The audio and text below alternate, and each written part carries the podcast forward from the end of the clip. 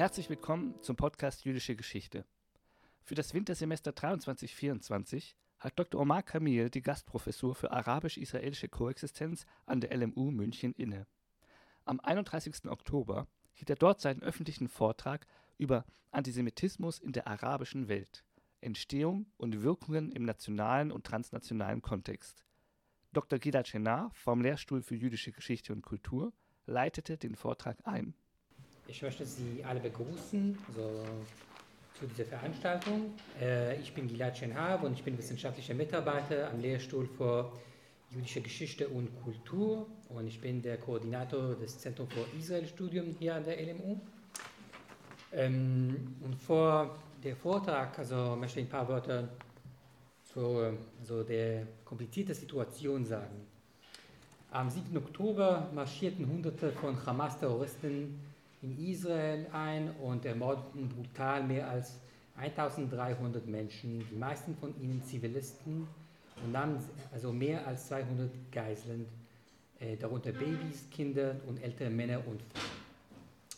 In den Augen vieler stellt dieser äh, unmenschliche Angriff die radikalste Krise und den größten Bruch vor der Stadt Israel und das jüdische Volk seit dem Holocaust dar. Israel befindet sich derzeit noch in Trauer und äh, die Konsequenzen der schrecklichen Tragödie und Krise sind noch lange nicht abzusehen. Dennoch ist schon jetzt klar, dass die Ereignisse am Morgen von Simchat Torah zu paradigmatischen und unvorsehbaren Veränderungen der Art und Weise führen werden, wie wir über die jüdische Existenz im Land Israel, die Beziehung zwischen israelischen Juden und Palästinensern und die Verbindung zwischen Israel und der jüdischen Diaspora denken. Als jemand persönlich, der emotional und akademisch in das israelische Projekt investiert ist und als jemand, also dessen Familie und Freunde in Israel leben, kann ich Ihnen sagen, dass die letzten dreieinhalb Wochen waren unglaublich lang und voll von Trauer und Wortlosigkeit. Die Tragödie vom 7. Oktober hat sich äh, mich und sicher auch viele von Ihnen äh, mit einem Gefühl der großen Unsicherheit konfrontiert. Über eines sollten wir uns äh, jedoch im Klaren sein, wir müssen miteinander reden, miteinander und voneinander lernen. Und die Idee des gemeinsamen Lernens steht in den letzten fünf Jahren hinter der Gastprofessur für Arabisch israelische Koexistenz hier an der LMU. In diesem Jahr freuen wir uns, Professor Omar Kamil als Gastprofessor bei uns zu haben. Professor Dr. Kamil ist Historiker und Politikwissenschaftler, der aus verschiedenen Perspektiven die Beziehung zwischen Juden und Arabern sowohl in Israel als auch in der arabischen Welt untersucht. Zu seinen zahlreichen Publikationen finden, äh, finden sich unter anderem Arabische Juden in Israel, Geschichte und Ideologie von Ben Gurion bis Obadiah Yosef und der Holocaust im arabischen Gedächtnis, eine Diskursgeschichte 1945-1967. Professor Kamils Vortrag heute trägt den Titel Antisemitismus in der arabischen Welt, Entstehung und Wirkungen im nationalen und transnationalen Kontext. Professor Kamil, the floor, the floor is yours.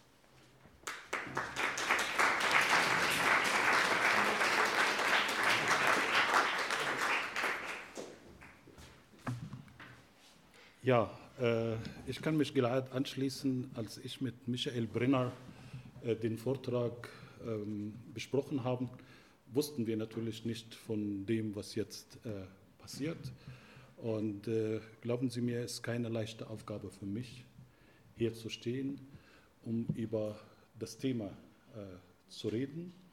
Und ich habe mir lange überlegt, das weiß Julia nicht und Glad nicht, ob ich das nicht lieber absage, weil ich, möchte, weil ich merke, dass die Menschen, auch wenn wir so weit weg sind von äh, Nahen Osten, aber ich merke, dass, dass die Stimmung sehr heiß ist in, in, in Deutschland und dass wir nicht darüber reden können. Und da habe ich gesagt, nein, ich komme heute Abend und werde das machen, zumindest versuchen zu machen, das, was ich in der jüdischen Geschichte gelernt habe. Es gibt schöne Begriffe, die man in der jüdischen Geschichte lernt. Einer davon ist Tachlis. Und ich werde versuchen, heute, soweit es mir geht, Tachlis zu reden. Und äh, ich bin Historiker und ich werde über die Geschichte reden werde. Ich begleite Sie sozusagen oder ich werde Sie einladen, mit mir auf eine Reise zu gehen von der islamischen Geschichte bis zur Gegenwart. Äh, ich hoffe, dass ich das äh, machen kann. Ich habe überlegt, ob ich das als Vortrag sehr akademisch mache und äh, Michael Brenner und Julia haben mir gesagt, da kommen Leute, die außeruniversitäre Öffentlichkeit auch darstellt und daher werde ich nichts vorlesen, sondern Tachles reden und freisprechen. Ähm, danke, vielen Dank. Und ich habe mir überlegt, äh, wo soll ich dann halt äh, anfangen? Und ähm, ich fange einfach an mit zwei Beispielen aus dem arabischen Raum, äh, da wir in einer ersten Station beginnen werden mit der islamischen äh, Kontext, mit der islamischen Geschichte. Äh, zur islamischen Geschichte gehört äh, den Fastenmonat von äh, Ramadan. Und Ramadan, äh, dieser Fastenmonat, ist nicht, wichtig, äh, für, nicht nur wichtig für Fasten, sondern in Ramadan sieht man sehr viele Serien. Man fastet den ganzen Tag und man möchte, dass, Tag, dass der Tag irgendwie schnell vergeht. Und daher gibt es äh, Serien und diese Serien werden gezeigt und die Menschen gucken diese Serien, äh, auch wenn sie meistens ägyptisch ist. Ägypten ist sowas wie Hollywood äh, weltweit produziert sozusagen Seifenobern, die sehr beliebt sind. Und ich möchte euch zwei ähm, Stücke zeigen. Ähm, Gibt es jemanden hier, der Arabisch versteht? Sie, Sie, Sie, Sie müssen nicht Arabisch auch verstehen. Sie können das sehen und Sie werden dann wirklich ohne Arabischkenntnisse sehen, äh, um was es hier handelt. Das erste Stück ist das hier. Keine Arabischkenntnisse ist erforderlich. Äh, Sie werden das überleben, eine, eine Minute und 16 Sekunden Arabisch zu hören, aber ich verspreche Ihnen, Sie werden alles verstehen. الذهب الذهب يا أصدقائي أعظم قوة في إيدينا النهاردة بالذهب نقدر نقتل وبالذهب نعطي فرصة للحياة هي فرصة زائفة سرعان ما تزول وزي ما استعرضنا البروتوكول 22 إننا خلال يومين اثنين فقط نقدر نسحب أي مقدار من الذهب لحقورات كنوزنا السرية. كل الذهب اللي قعدنا نكدسه خلال قرون طويلة مش هيساعدنا لإعادة النظام تحت حكمنا؟ طبعا بس ده يتطلب كتير من العنف وماله؟ ما يجراش حاجة ابدا.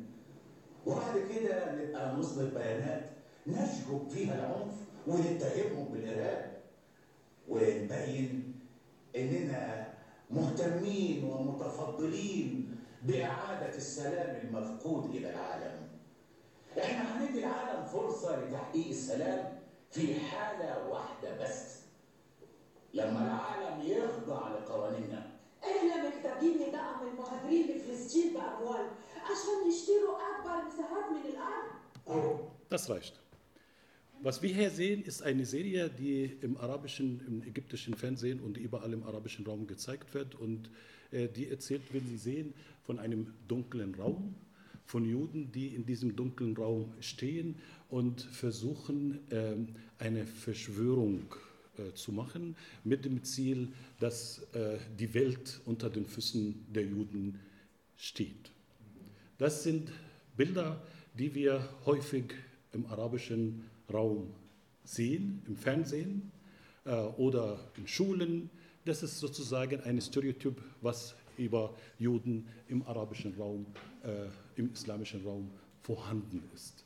Und ohne Arabischkenntnisse haben Sie gesehen, der Raum ist dunkel, äh, dieser Bart, äh, die Kerzen äh, und so weiter und so fort. Wenn Sie Arabisch verstehen, würden Sie natürlich äh, mehr äh, über diese ähm, äh, Bilder oder dieser Bilder, die in den Köpfen vorhanden sind.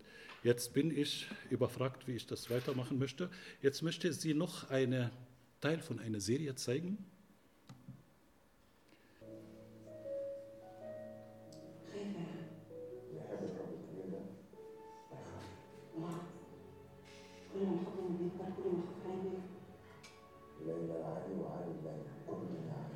Okay.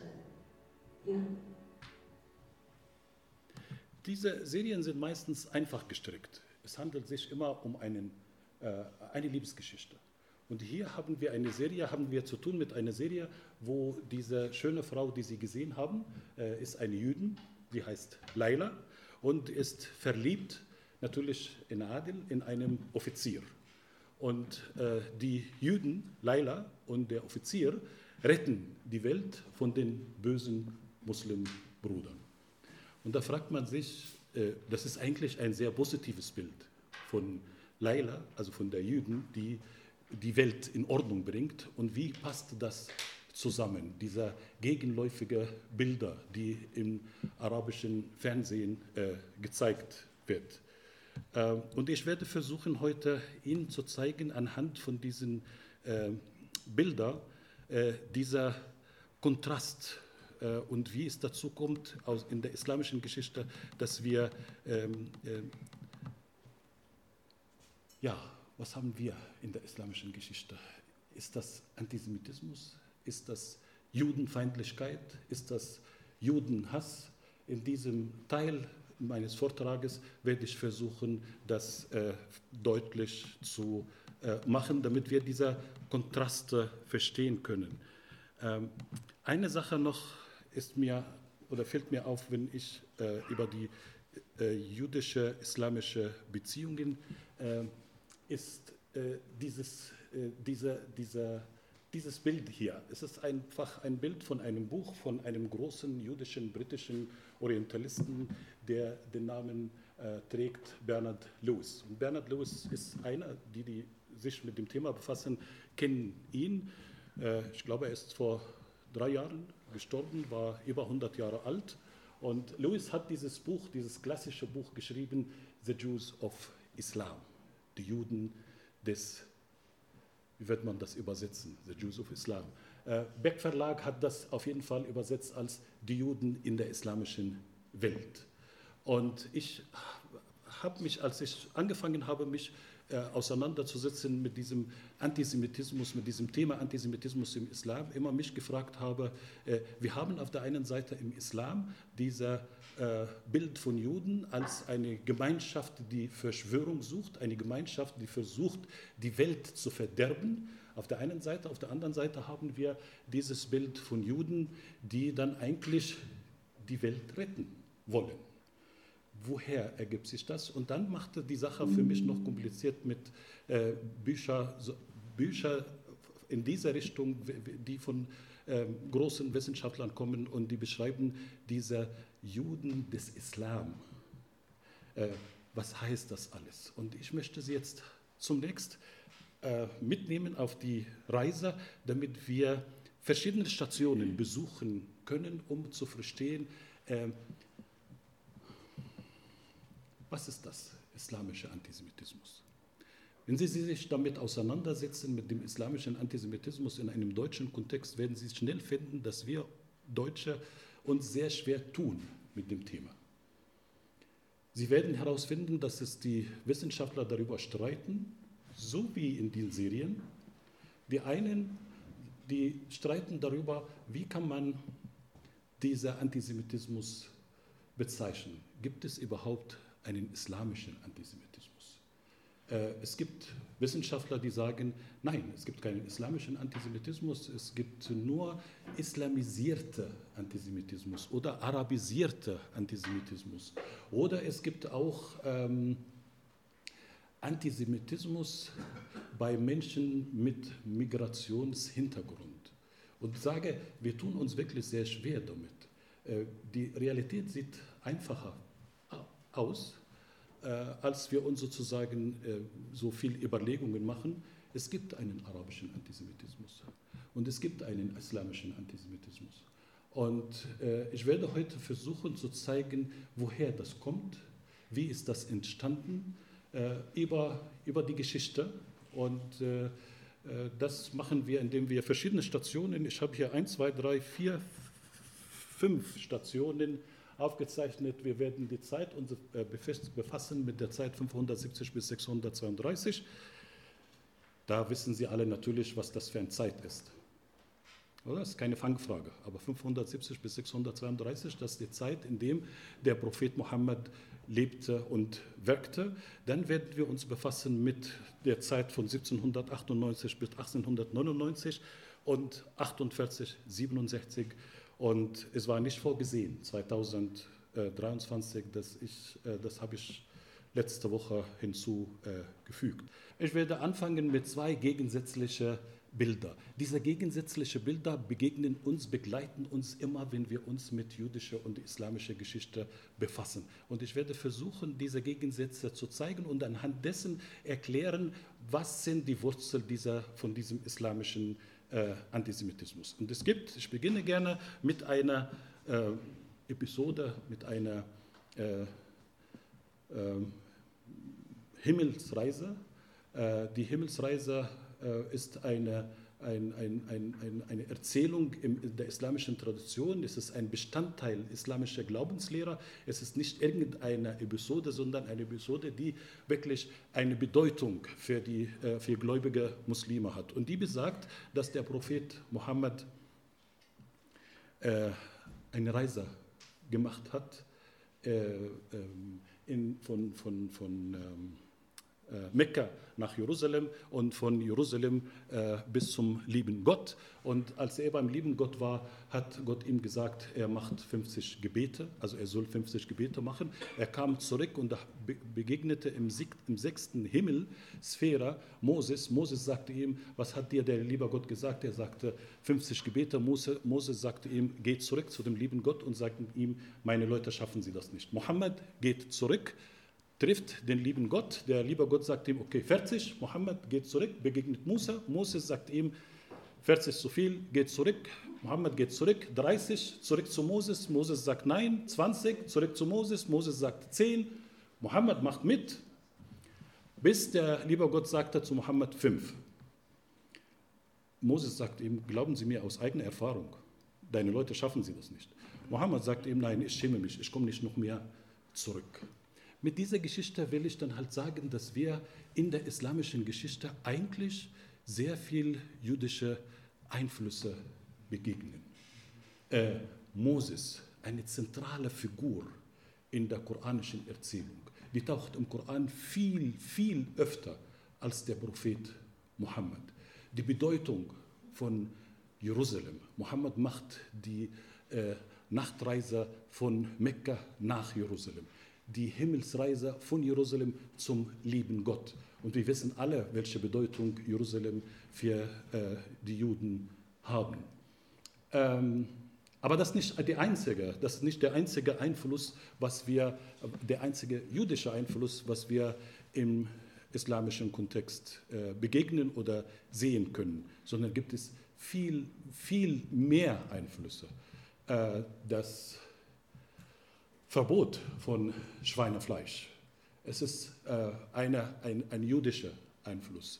Äh, viele Menschen wissen nicht, dass die Muslime äh, 13 Jahre lang gebetet haben in Richtung ähm, Jerusalem. 13 Jahre lang beteten die Muslime in Richtung Jerusalem. Äh, das ist, man, man sieht wirklich in der islamischen Frühgeschichte sehr viele jüdische Einflüsse. Und jetzt bitte Sie mit mir ein bisschen Geduld zu haben, damit Sie wissen, was ich damit sagen will. Aber nicht nur das Judentum hat den Islam beeinflusst, sondern wir haben in umgekehrter Weise eine islamische Einflüsse auf das Judentum. Woher kommt das oder wie sieht das aus? Ähm, die islamische Tradition, die islamische Rechtsgeschichte. Man kann sozusagen die islamischen Einflüsse auf das Judentum sehen in der islamischen Rechtsgeschichte. Die islamische Rechtsgeschichte kennt sozusagen die Grundlagen des Rechtssystems. Äh, Grundlagen des Rechtssystems heißt, wenn Muslime äh, Fragen haben und religiöse, wenn religiöse Muslime Fragen haben und religiöse Antworten suchen, dann suchen sie im Koran, das ist das Heil, die heilige Schrift der Muslime, dann suchen sie in der Sunna, das ist das sozusagen das Handeln des Propheten Muhammad. Und sie suchen, äh, wenn sie keine Antwort im Koran finden, keine Antwort in der Sunna finden, suchen sie weiter äh, in Ijma, also Konsens der Gelehrten. Und wenn sie da nichts finden, suchen sie in der Qiyas, in der Analogie, äh, Analogie äh, Schluss.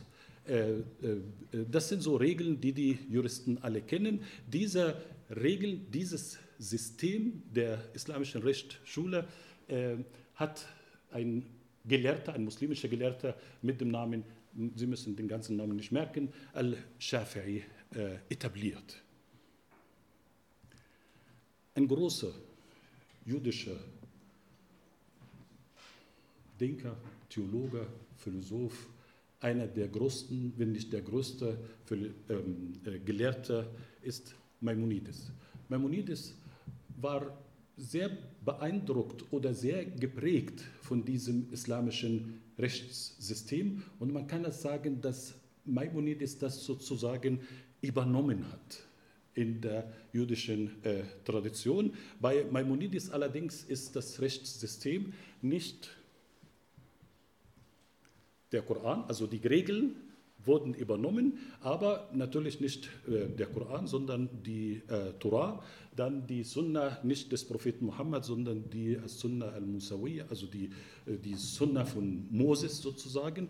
Und äh, Ijma, also Konsens nicht der Gelehrten, nicht der Ulama, sondern äh, Konsens der, ähm, äh, der Rabbiner und die Analogie. Und wer Maimonides liest, wird dann halt sehen, dass die, genau die arabischen Begriffe äh, werden auch verwendet oder benutzt, äh, Maimonides in seiner Ausführung. Und damit haben wir äh, eigentlich einen arabischen, islamischen Einfluss auf die jüdische Rechtsgeschichte. und dieser äh, islamische oder arabische islamische Einflüsse auf die jüdische Rechtsgeschichte findet man in Shulchan Aruch.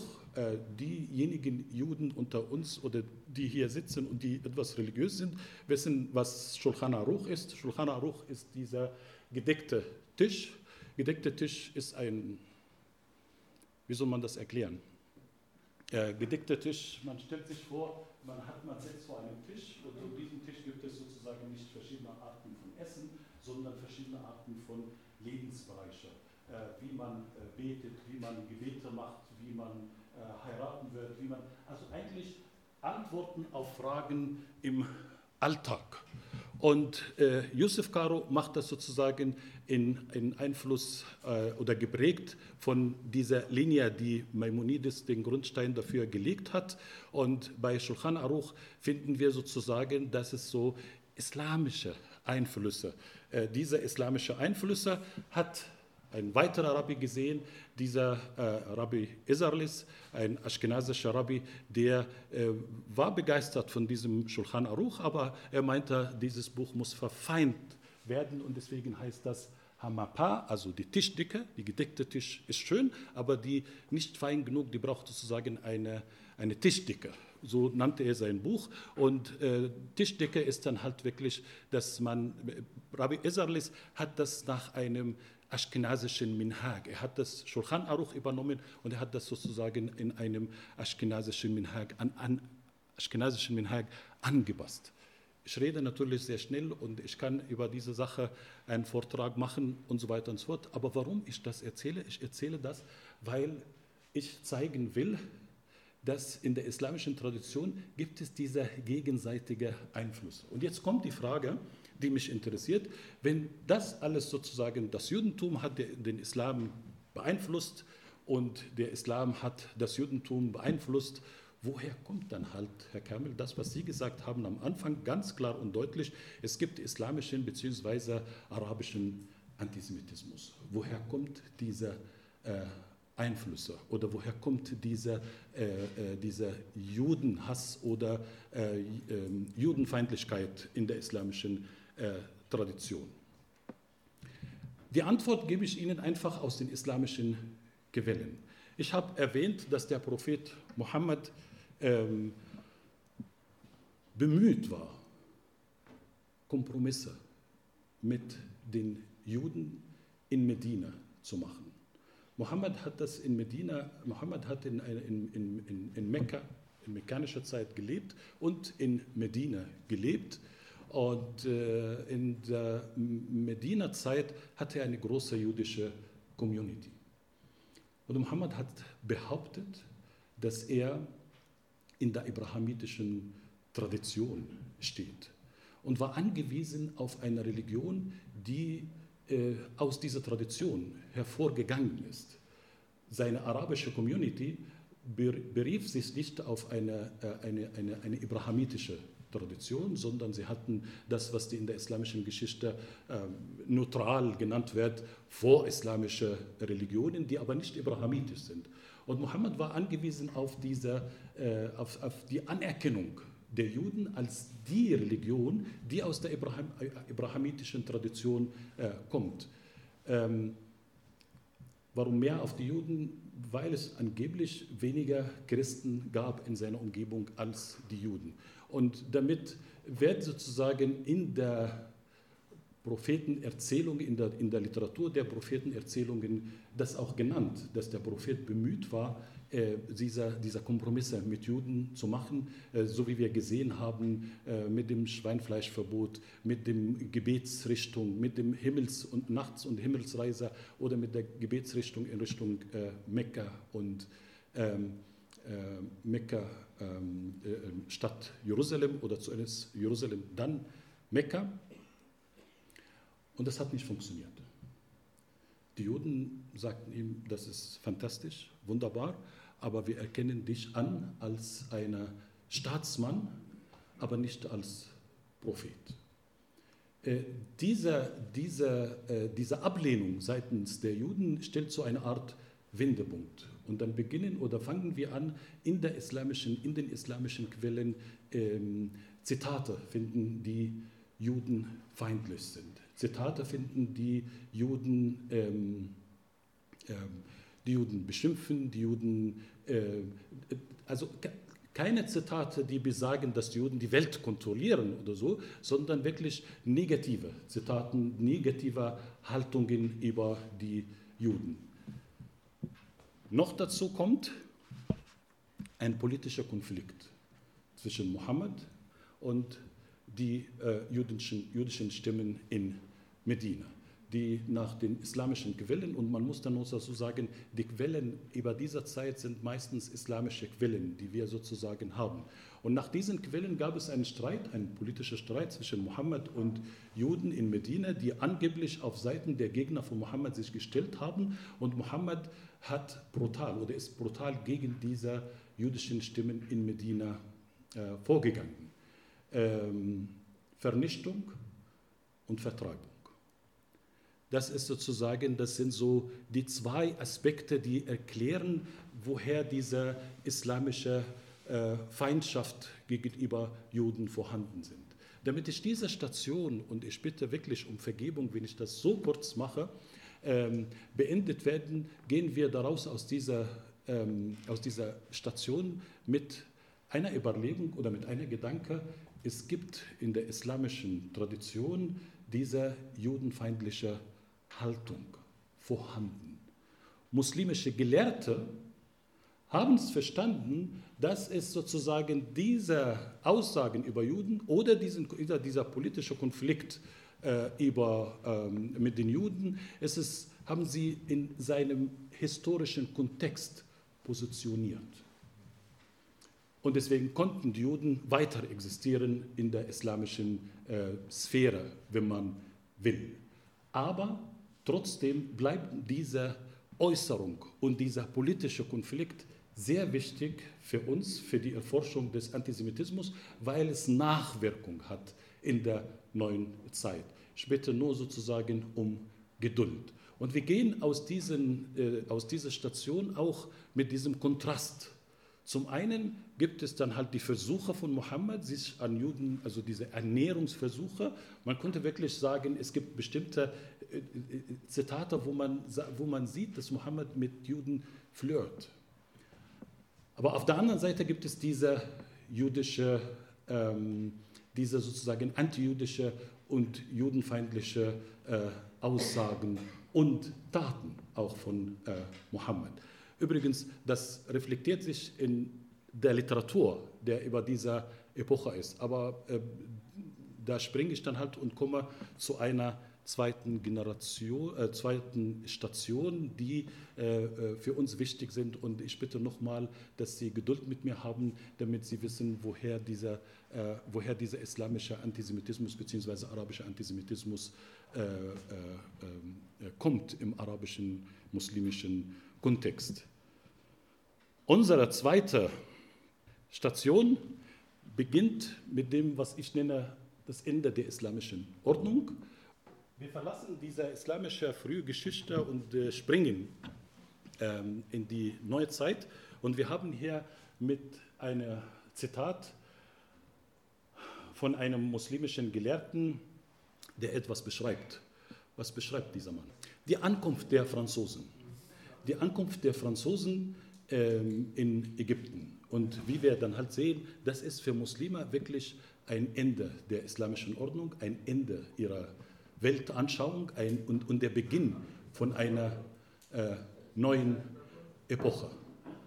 Äh, Al-Jabarti ist ein muslimischer Gelehrter, der beobachtet hat äh, die Ankunft der Franzosen und er hat ein, ein, äh, also seine Beschreibungen äh, ähm, verschriftlicht und die gibt es teilweise auch in deutscher Sprache. Ich glaube, es hat einen ähm, schweizerischer Islamwissenschaftler, die teilweise ähm, äh, Auszüge übersetzt.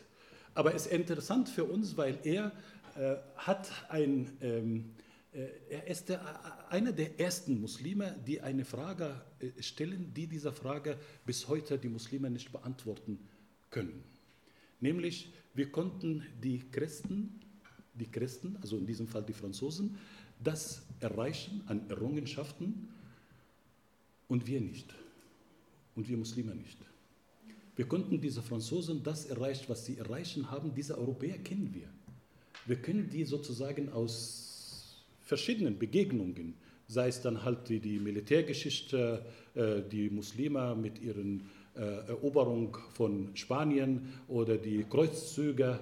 Aber diese Europäer, die kommen in Form von Napoleon, also mit Napoleon und seine Leute, mit diesem Know-how, äh, die sind was Neues für uns.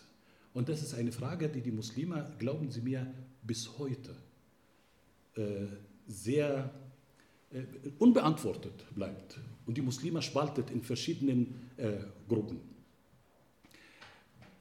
Warum ist diese Station für islamischer und arabischer Antisemitismus von Bedeutung ist, äh, äh, hängt eigentlich weniger mit dieser Frage zu tun, sondern mit der Ankunft der Franzosen an sich. Die Franzosen sind gekommen und im arabischen muslimischen Raum entsteht etwas, was bis dahin noch nicht vorhanden war, nämlich moderne Bildung.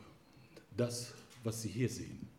Die Europäer kommen und wir reduzieren die Ankunft der Europäer, Napoleon 1798 ähm, nach Ägypten, ähm, 1830 kommen die Franzosen nach Algerien, ähm, 1881, 82 die Briten in Ägypten. Äh, mit, mit der Ankunft Napoleon oder Napoleon symbolisiert der Anfang des, was man nennen kann, das Jahrhundert, das Jahrhundert der Europäer die Europäer sind da. Und ich reduziere das, diese europäische Existenzgeschichte weniger auf den Kolonialismus an sich.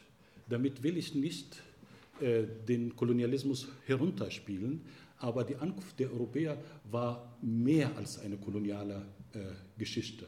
Ein Aspekt von diesem Jahrhundert der Europäer, was wichtig ist für, die, äh, für, äh, für, für den arabischen, islamischen Antisemitismus beziehungsweise um den arabischen islamischen Antisemitismus verstehen zu können, ist so dieser Bildungsidee. Was heißt diese Bildungsidee? Das heißt, dass die mit der Ankunft von Napoleon beginnen die Europäer wie verrückt Schulen zu etablieren. Schulen, zu Missionarschulen, äh, ähm, ähm, äh, nicht nur religiöser Natur, auch ähm, säkulare äh, Schulen. In Kairo, in Beirut, in verschiedenen Teilen der arabischen Raum. Äh, nicht nur französische Schulen, britische Schulen, deutsche Schulen, italienische Schulen, griechische Schulen. Sie finden wirklich alle möglichen russische Schulen, äh, alle möglichen, die, die Europäer sozusagen fanden diese Region oder kontrollierten diese Region und mit dem ist sozusagen diese Schulausbildung äh, entstanden in der gesamten äh, Region. Auch jüdische Schulen, die Allianz Israelit und da werde ich dazu äh, gleich kommen. Aber diese Schulen sind vorhanden, sind Tatsache in der Region und sie waren ähm, zugänglich. Aber es gab Eintrittskarte für diese Schulen. Die Eintrittskarte war oder leitet sich ab aus der Idee der Aufklärung, die Trennung von Religion und Staat. Muslime oder besser gesagt Leute, die diese Schulen besuchen sollen, besuchen sollten, äh, sollten verzichten auf das heilige Recht der Muslime, der Scharia. Damit war das sehr schwierig für die Muslime, diese Schulen zu besuchen. Diejenigen, die diese Schulen besucht haben, waren in erster Linie Christen oder Juden, die säkular sind und diese Schulen besucht haben, oder Juden, die äh, Allianz Israelit besucht haben. Die Muslime besuchten diese Schulen nicht nur, weil diese Hürde existierte, weil das natürlich ein Dorn im Auge der muslimischen Mehrheitsgesellschaft. Stellen Sie sich vor, da kommt kommen Europäer und fangen an Schulen und wir wissen nicht, was die in diese Schulen gelehrt wird und äh, sollen auch noch dazu unsere Kinder hinschicken. Äh, Muslime schickten ihre Kinder dort nicht zu diesen Schulen und wir können uns vorstellen, äh, diese Tradition der Schulen beginnt Ende des 18. Jahrhunderts, Anfang des 19. Jahrhunderts, spätestens, spätestens 50 Jahre später haben wir eine neue gesellschaftliche Ordnung. In dieser gesellschaftlichen Ordnung sind die Muslime nicht mehr, stehen die Muslime nicht mehr im Zentrum der Ordnung, wie sie zur Zeit der islamischen Geschichte, zur Zeit der islamischen Herrschaft standen. Die Muslime sind sozusagen, waren in einer Situation, was man nennen kann, Überlegenheit der Unterlegenen. Sie sind überlegen, weil sie die Muslime sind. Das ist ihre Vorstellung, das ist ihre Weltvorstellung. Unterlegen sind sie, weil von nun an, Mitte des 19. Jahrhunderts, haben wir eine gesellschaftliche Ordnung, wo meistens Nicht-Muslime, Juden und Christen das Kulturleben führen, das wirtschaftliche Leben führen, das politische Leben führen der Herrscher blieb nominal Moslem. Aber alles andere lag in Händen von Christen und Juden. Keine Verschwörung, gar keine Verschwörung, sondern vor dem Hintergrund der Tatsache, dass wir eine neue Generation von Christen und Juden haben, die über Bildung verfügt, die über neue, äh, über Mathematik, Chemie, über Sprachen verfügen. Sie sprechen die einheimischen Sprachen, sie sprechen aber Deutsch, Französisch und Englisch. Sie sind sozusagen, im, die, sie rückten im Zentrum dieser Ordnung, weil sie äh, die äh, Werkzeuge oder über die Werkzeuge der neuen Zeit verfügt haben. Und damit beginnt ein, ein, eine Konkurrenz eine Konkurrenz zwischen Christen und Juden. weil beide Gruppen wussten, dass diese Entwicklung, was sie erleben, eigentlich ein Dorn im Auge der Mehrheitsgesellschaft der Muslime. Und es beginnt eine Art Konkurrenz zwischen Christen und Juden, die bemüht waren, in irgendeiner Art und Weise der Mehrheitsgesellschaft zu zeigen, dass sie irgendwie nah zu dieser Mehrheitsgesellschaft äh, stehen. Ich gebe Ihnen zwei Beispiele, ähm, damit, das, das verdeutlicht, was ich hier meine. Die Christen sahen in Juden eine Konkurrenz, eine große Konkurrenz. Das ist wirklich die wahre Konkurrenz der, Juden, der, der Christen innerhalb, innerhalb dieser Ordnung sind nicht die Muslime. Die Muslime verfügen nicht über dieses Wissen, über dieses moderne Wissen. Die, die über dieses moderne Wissen verfügen, äh, aus Sicht der Juden sind die Christen. Und umgekehrt, aus der Sicht der Christen verfügen äh, die Juden auch über Wissen und nicht die Muslime. Und in dieser Zeit entstehen eigentlich zwei Ideologien. Beginnen wir einfach mit einer Ideologie, die nennt man Nationalismus oder arabischer Nationalismus. Damals hieß das Kulturnationalismus, arabischer Kulturnationalismus, nicht der politische Nationalismus, den wir kennen mit dem Zweiten Weltkrieg und so weiter und so fort.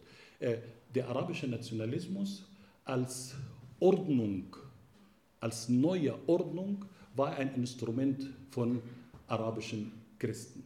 Der Nationalismus in der arabischen Geschichte ist ein christlicher, ein christlich, ein christliches Phänomen, ein christliches Produkt. Die Christen waren bemüht, dass sie äh, äh, ähm, durch die arabische Sprache oder die, die arabische Sprache ist das, was uns verbindet. Die Religion bestimmt nicht. Wir haben so verschiedene Religionen. Aber das, was uns verbindet mit der Mehrheitsgesellschaft, ist Arabisch, ist die arabische Sprache. Und, da, und, und deswegen ist dieser Arab, das ist so diese Antwort der Christen, die ausgebildet sind in europäischen ähm, Schulen, dass sie dieser ähm, europäische Nationalismus übernommen haben und den sozusagen mehr oder weniger mit Hilfe der arabischen Sprache arabisiert. Als eine Ordnung, in der wir die Bewohner alle wohnen, obwohl die meisten von ihnen eigentlich äh, Französisch gesprochen haben und Englisch gesprochen haben und so weiter und so fort. Äh, die jüdische Antwort auf diesen arabischen Nationalismus kam etwas später und die offenbart sich in einer anderen Ideologie, in Marxismus. Der arabische Marxismus ist mehr oder weniger eine jüdische äh, Bewegung eine jüdische Antwort auf den arabischen Nationalismus. Und man konnte natürlich die Frage stellen, warum ist der arabische Nationalismus christlich geprägt und warum ist der, jüdische, der arabische Marxismus jüdisch geprägt. Aber das nimmt uns weit weg. Ich habe das nur erzählt, damit ich dann halt sage, dass durch diese Bildungspolitik der Europäer ein, eine Konkurrenz entstand zwischen Muslime, äh, zwischen Christen und Juden in der Region. Die Muslime haben mit dieser Entwicklung sehr wenig zu tun. Diese Konkurrenz offenbarte sich nicht nur ideologisch in der Entstehung von Ideologien, sondern auch in Formen von Antisemitismus. Damit wir das verstehen können, begegnen wir uns die erste Begegnung der, oder befassen wir uns mit der ersten Begegnung der Muslime mit einem antisemitischen, mit einer europäischen antisemitischen Idee, die sogenannte Damaskus-Affäre. Und ich gehe davon aus, dass alle, die hier sitzen, wissen, was es die Damaskus-Affäre ist. Es gibt dieser antisemitische Vorwurf, dass die Juden Blut von Christen brauchen, äh, damit sie äh, äh, äh Besachteig äh, äh, machen. 1840 in Damaskus in einer Atmosphäre, wo wirklich Damaskus äh, äh, äh, kurz vor Explosion, weil die muslimische Mehrheit sieht, dass ihre Juden und ihre Christen äh, aufsteigen in der gesellschaftlichen Ordnung aufgrund von ihrer Bildung. Die Muslime, wenn sie überhaupt eine Bildung haben, dann haben sie diese islamische traditionelle Bildung, mit denen sie nichts anfangen können in der Gesellschaft.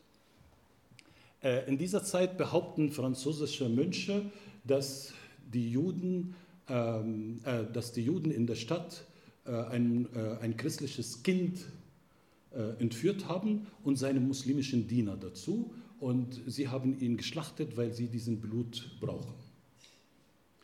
Wenn Sie, ich habe ein Dokument gefunden, der muslimische Herrscher in Damaskus, damals ein Ägypter, versteht im wahren Sinne des Wortes Bahnhof. Der weiß überhaupt nicht, um was es geht. Blut Christi für äh, Pesachteig, äh, das ist natürlich eine absurde Geschichte für die Muslime, äh, weil, weil die, die Wahrnehmung von, der, von, von Jesus im Islam völlig anders ist. Aus muslimischer Sicht, Jesus ist überhaupt nicht am Kreuz gestorben und diese Vorstellung ist für die Muslime einfach absurd. Aber der muslimische Herrscher hat überhaupt nicht verstanden, was das ist. Eine Angelegenheit in Damaskus. Warum ist sie so wichtig? Warum hat sie eine Bedeutung für den Antisemitismus? Für den arabischen Antisemitismus? Sie hat eine Bedeutung aus dem einfachen Grund. Aus der Damaskus-Affäre wurde eine, wenn Sie wollen, eine Weltaffäre damals, eine globale Affäre. Die Franzosen stellten sich hinter den Mönchen, katholisch. Wer sich hinter den Juden gestellt hat, waren Briten. Die Franzosen und die Briten waren sowieso militärisch engagiert in dieser Region, aber sie nahmen diese Damaskus-Affäre als Angelegenheit, um sich gegenseitig zu bekämpfen eigentlich. Instrumentalisierten die Christen, aber auch und auch äh, äh, die Juden in der Region für ihre politischen Zwecke in, der, in dieser Region damals. Äh, und aus Damaskus-Affäre wurde wirklich eine europäische Affäre, eine, eine globale Affäre, wo die Franzosen und die Briten darüber gestritten haben. Und der muslimische Herrscher wusste wirklich nicht, wie er damit äh, umgehen kann. Ziel ist von den Franzosen und von den Briten mehr Einfluss zu haben in dieser Region, in ihrer Auseinandersetzung, weil die Franzosen und die äh, Engländer könnten sich nicht einigen, sondern wirklich bekämpften sich gegenseitig um Einfluss in dieser ähm, Region. Die Diskussion über die Damaskus-Affäre, eine Affäre, was in Damaskus stattfand, aber sie hat Wirkung um dieser Zeit weniger im arabischen Raum, aber mehr in Europa. Wir kennen aus der jüdischen Tradition, dass die Juden immer Angst hatten, sobald man anfängt, über Antisemitismus zu reden. Weil die Juden wissen, wenn es über Antisemitismus geredet werden, werden sie den Preis dafür bezahlen. Daher waren die Juden bemüht, dass man über diese Affäre nicht viel redet. Aber das hat nicht so viel geholfen. Äh, die Reaktion der jüdischen äh, Persönlichkeiten in Europa war ein Folge dieser ähm, Affäre, ist die Gründung von Schulen, dieser Allianz Israelit, 1860. 20 Jahre hat es gedauert, bis man sozusagen angefangen hat, Juden in der Region ähm, also dass europäische Juden begannen in der Region von Casablanca bis nach Teheran äh, Schulen zu etablieren, um ihren Glaubensbruder in der Region zu helfen. Wogegen andere Europäer darüber gestritten haben, über diese, ähm, über diese, ähm, ähm, na, ähm, diese äh, wie heißt das, dieser Blut, Ritualmord und so weiter und so fort. In Europa oder Europa beginnt infolge von diesem Damaskus-Affäre fast zeitgleich, wo Juden anfangen, Schulen für ihre Glaubensbrüder in der Region aufzubauen, beginnen, beginnt in Europa eine antisemitische Literatur, die Verfassung von einem antisemitischen Literatur. Und achten Sie darauf, hier beginnt dieser, es ist wirklich ähm, wie fast ein Ritual antisemitische Literatur, die in Europa entstehen. Ich gebe Ihnen hier ein Beispiel von einem Buch, das Buch hier. Äh, kann jemand das lesen? 1871, glaube ich, äh, äh, ent, äh, entsteht der Talmud Jude in Deutschland. Ein paar Jahre später, 1887, 1888, ins Französische übertragen. Jetzt müssen Sie mir glauben, äh, das ist die arabische Version davon. Äh, die arabische Version davon, das ist eine moderne Version davon. Aber die erste Version ist in Kairo erschienen 1891, drei Jahre später. Ein Werk, die, die, es, es, es, beginnt sozusagen die, die arabischen Christen in ihrem Konkurrenz, in ihrem Kampf gegen die Juden, um Muslime zu zeigen, wie bösartig die Juden sind, beginnen sie diese antisemitische Literatur ins Arabische zu übersetzen. Die Araber, die Muslime, die Mehrheitsgesellschaft interessiert sich überhaupt nicht für diese Literatur. Es ist eine christliche, jüdische Angelegenheit oder Kampf übertragen auf dieses islamische äh, Gebiet, konnte man sagen. Aber man nimmt sie wahr. Das stimmt, man nimmt sie wahr. Aber sie ist jetzt vorhanden. Auf die wird man später zurückgreifen. Die gesamte arabische antisemitische Literatur ist kein arabisches Werk, ist nicht sozusagen etwas, was die Araber selbst gemacht haben, sondern Übersetzungen von diesen äh, europäischen Literatur. Die arabische Neuheit dazu, dass die Araber anfangen später mit dem arabischen-israelischen Konflikt diese Literatur, die, die, sie, die sie nicht kennen oder die sie ignoriert haben im 19. Jahrhundert, zu wieder äh, produzieren und die zu schmücken mit äh, arabischen Erzählungen noch dazu. Das werden wir gleich sehen, wenn wir diese Station verlassen. Also diese zweite Station ist sozusagen, äh, wir haben auf dem arabischen Boden alte islamische, antijüdische Vorstellungen aus, dem islamischen, aus der islamischen Zeit und wir haben aus dieser Zeit der europäischen Jahrhundert antisemitische europäische Literatur, die vorhanden ist, aber vernachlässigt von der arabischen äh, Mehrheitsges Mehrheitsgesellschaft. Zum einen, weil die Mehrheit nicht lesen konnten, zum anderen, weil beide Gruppen waren aus der Sicht der Muslime eine, ein Dorn im Auge. Und jetzt verlassen wir des 19. Jahrhunderts und kommen wir zum arabischen-israelischen Konflikt. Und ich, bevor, wir das, bevor wir uns damit befassen, ich mache das in fünf Minuten, fünf Minuten und dann bin ich wirklich fertig. Äh, bevor wir das äh, äh, begegnen, ist sehr wichtig, dass es, das Grundstein für Antisemitismus in der Region, sei es aus der islamischen Epoche oder aus der europäischen Zeit, vorhanden ist. Bevor wir was anfangen mit dem Nahostkonflikt. Der Nahostkonflikt, wenn man über den Nahostkonflikt spricht und über Antisemitismus, begegnet man sofort dieser Mann hier. Oh, ich habe sogar seinen Namen vergessen. Aber ich glaube, dass wir alle ihn kennen. Amin al-Husseini. Amin al-Husseini, über ihn streiten, streitet man in Deutschland seit den 60er Jahren, du könnt mich gerne korrigieren, sei vielleicht vorher, aber ich glaube, seit den 60er Jahren gibt es einen Streit über diesen Mann. Ein Streit über diesen Mann und ich mache dann halt ganz kurz, es gibt eine deutsche Strömung in der Wissenschaft, die besagt, dass dieser Amin al-Husseini äh, sich verbündet hat mit Hitler, weil Hitler der Freund, äh, wie sagt man das, der Feind meines Feindes ist mein Freund. Äh, aus pragmatischen Gründen verbündete er mit Hitler. Äh, dieser äh, Sicht der Dinge findet man, oder ein Beispiel dafür ist dieses Buch äh, von Gerd Höpp, Bitterwein und René äh, Wildangel. Äh, da konnte man, man kann natürlich darüber sehr viel mehr erzählen. Aber was ich sagen will hier, dass diese Richtung gibt. Amin al-Husseini agierte verbündete sich mit Hitler aus pragmatischen Gründen. Okay? Natürlich, das Buch gibt es sofort in Arabisch.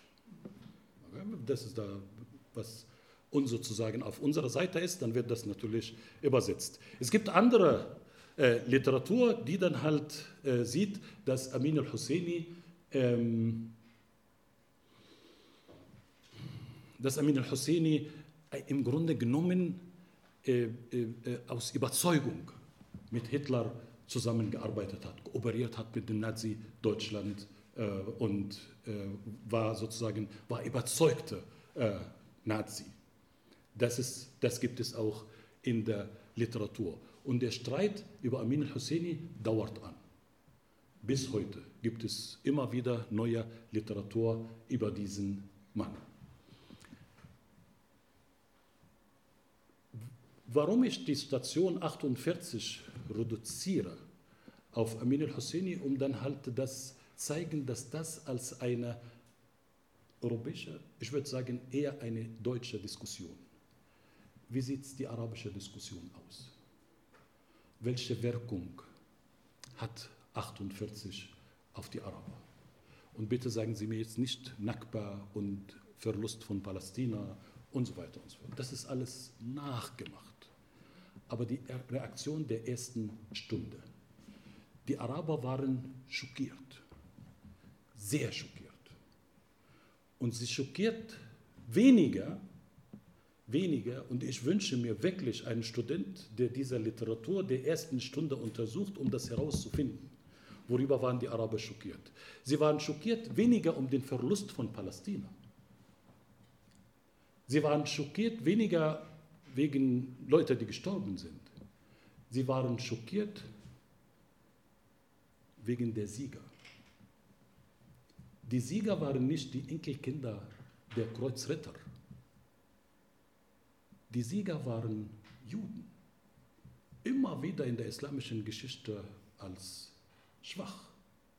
Es kann nicht sein, dass unsere Juden Waffen tragen können. Die Christen, die kennen wir.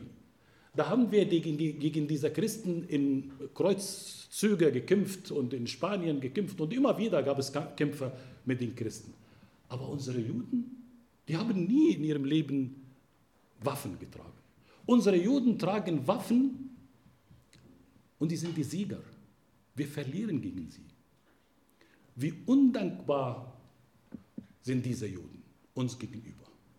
Wir haben sie immer gerettet von den bösen Christen. Ich sage Ihnen, was in der arabischen Literatur steht über diese Niederlage von 48. Und als Dank tun sie das mit uns in Palästina. Die Araber begreifen diese Macht der Israelis als eine jüdische Macht.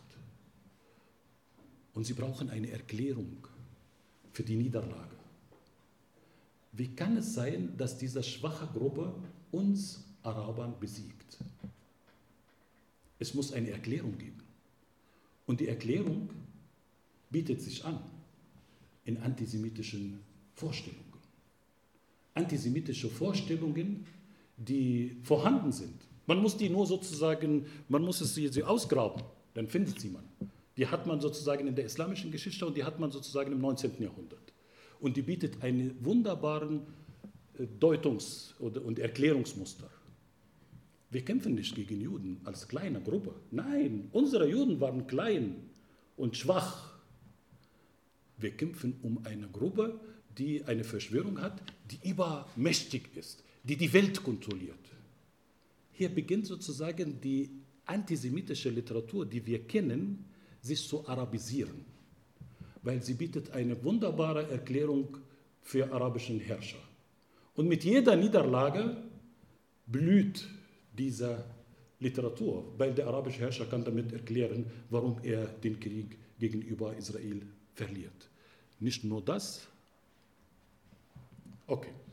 Ähm, ich springe äh, und tut mir wirklich leid, dass es sozusagen äh, viel äh, gedauert hat.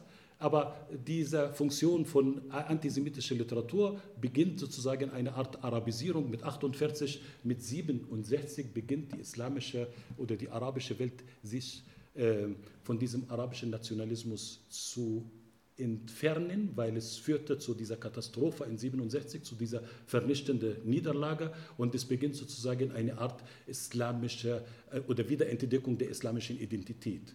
Und mit der Wiederentdeckung der islamischen Identität oder dieser Wiederentdeckung der islamischen Identität äh, haben wir zu tun mit äh, Blütezeit von Antisemitismus in der Region, äh, dieses Mal allerdings islamisch gefärbt genau die gleiche Literatur, die wir haben aus dem 19. Jahrhundert, versorgt noch dazu mit Geschichten aus der islamischen Tradition, von wegen, dass die Juden den Prophet Mohammed verraten haben.